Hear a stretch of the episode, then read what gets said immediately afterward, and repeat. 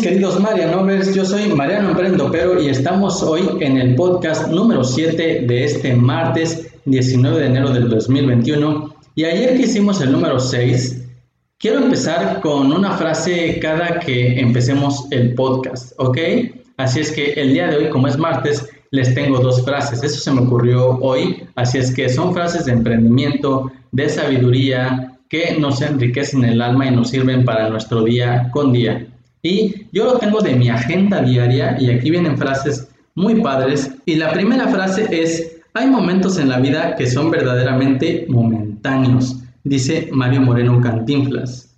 Y para el día de hoy, es tan ligera la lengua como el pensamiento, y si son malas las preñeces de los pensamientos, las empeoran los partos de la lengua. Esta es de Miguel de Cervantes Saavedra. Podría sacar frases de la red, pero pues bueno, yo las tomé de mi agenda diaria porque ahí es donde me organizo y así ustedes como yo supongo que también tienen algo tradicional porque pues no todo es digital. Pero bien, vamos a empezar con la nota, el artículo que tenemos el día de hoy que es Puntos a considerar para crear una propuesta sólida de valor en el 2021. La escribe José Ochoa, que es de Reikoku Consulting. Vamos a escucharla y a leerla. Sin duda, 2020 nos marcó en muchos aspectos. Si estás en el mundo de los negocios, seguramente sentiste el rigor de enfrentarte a una pandemia que trae incertidumbre, cambio a una velocidad vertiginosa, restricciones económicas miedo, retos y escenarios nunca antes vistos. Se considera que la pandemia que llegó en 2020 ha sido al momento la crisis más grande que ha sembrado a la humanidad. Esta pandemia no respetó ninguna economía, ningún tamaño de empresa, ningún apellido, ningún país o continente y ningún modelo de negocio.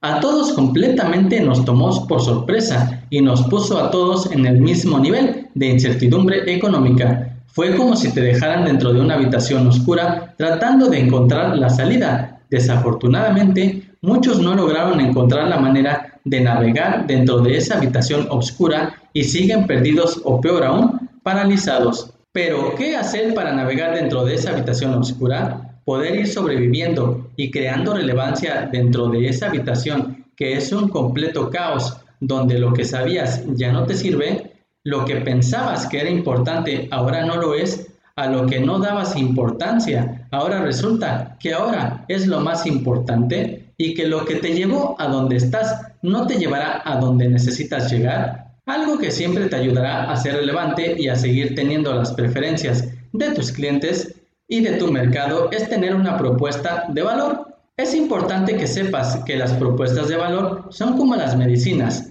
tienen fecha de caducidad. Si pensabas que la propuesta de valor que creaste cuando iniciaste tu empresa o negocio es la que vas a utilizar de por vida en tu negocio, estás muy equivocado. Tal vez sea por eso que cada vez tienes menos clientes. Cada vez estás más angustiado por la competencia. Cada vez menos clientes regresan a consumir a tu negocio. Cada vez es más difícil que retengas a los miembros de tu equipo y que logres atraer talento nuevo. Y por supuesto, afrontar una crisis como la que estamos viviendo es una tarea imposible. Si te preguntas, ¿qué es realmente una propuesta de valor? Aquí te lo aclaramos. Es la introducción a tu marca. Es la suma de las experiencias y las ofertas que entregas a tus clientes o prospectos durante todas las interacciones con tu organización. Por ofertas me refiero a todo lo que entregas y ofreces al cliente, como son productos, servicios y o soluciones. Por experiencias me refiero a cómo vendes y entregas a tus clientes. Con tu propuesta de valor debes ser capaz de reconocer la necesidad de tu cliente de ser tomado en serio y hacerle sentir de manera real que él es lo más importante para tu organización. Para lograr esto, debes entender los elementos racionales emocionales e incluso políticos del valor que entregas. Es decir, ¿cómo harás sentir a tu cliente? ¿Cómo lo harás ver? ¿Qué harás que piensen de él? Como punto número uno, debes identificar cuáles son los trabajos que tu producto, servicio y o solución deberá resolver. Esto es, las cosas que tu cliente está solucionando para él o su organización al adquirir tus servicios, productos y o soluciones. Como punto número 2, debes conocer o descubrir cuáles son los dolores de tu cliente. ¿Qué estás sufriendo, como tus productos, servicios y o soluciones y cómo tus productos, servicios y o soluciones curan este dolor. Como punto 3, identifica qué está ganando tu cliente al consumir tus productos.